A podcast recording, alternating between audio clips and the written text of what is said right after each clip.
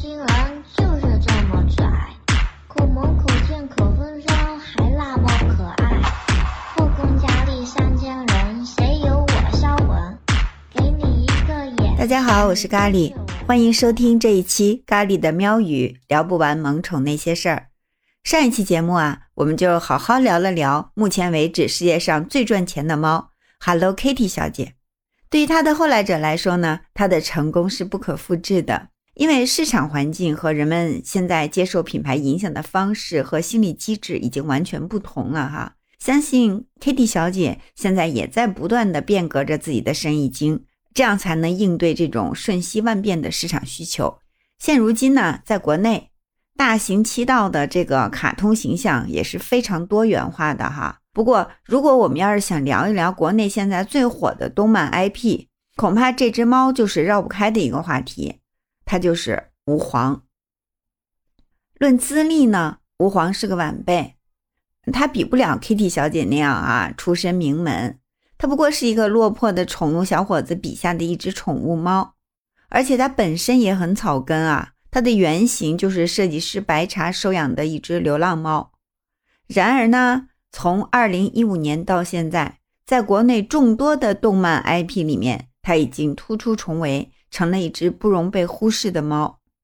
妥妥的坐上了国内头部动漫 IP 的位置。吾皇啊，跟 Kitty 小姐不一样，Hello Kitty 起初就完全是靠自己的颜值虏获了无数少女的心。吾皇呢，是靠它的内涵让无数的猫奴拜倒在它的爪爪之下，而且它的影响力现在还在不断的扩大。那么它是怎么做到的呢？在咖喱看来，哈，有几个要素，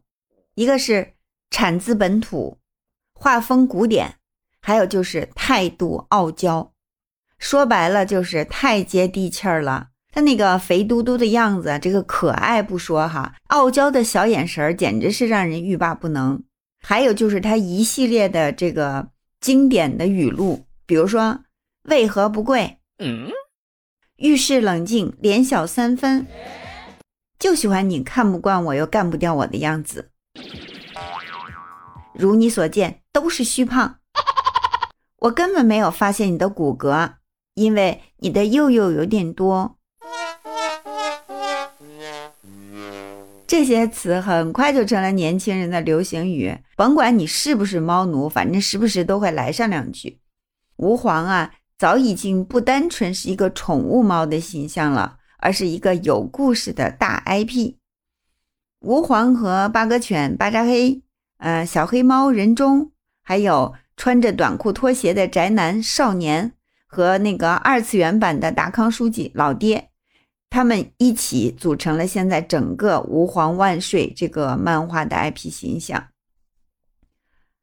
在新鲜出炉的全球最赚钱的二十大动漫 IP 里面啊，第一名是《神奇宝贝》，总价值一千零五十亿美元；第二名是咱们昨天聊起的 Hello Kitty，总价值八百四十五亿美元；第三名是维尼熊，八百零三亿；第四名是米老鼠，八百亿。第五名，《星球大战》六百八十七亿，上榜的呢还有迪士尼公主、面包超人、漫威宇宙、哈利波特、变形金刚、蜘蛛侠、蝙蝠侠啊，这些都是我们非常非常熟悉的 IP 形象哈。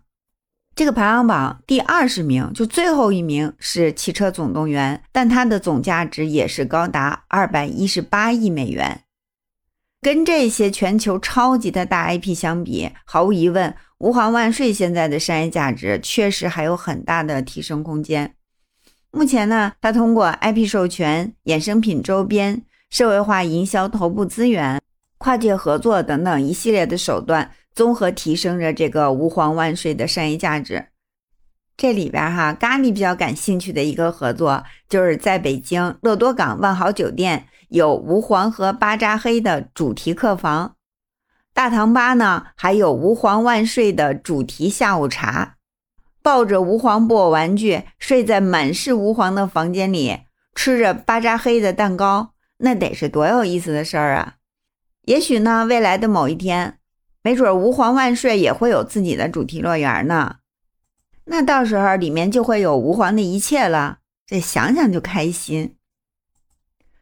吾皇万岁是一个非常年轻的 IP 形象，在令人眼花缭乱的动漫 IP 世界里面，能够突出重围就已经是非常棒了。喜欢他的粉丝呢，也会像咖喱一样吧，相信他的生命力和品牌张力会不断的扩大，而且呢，也会做出更多有意思的内容来。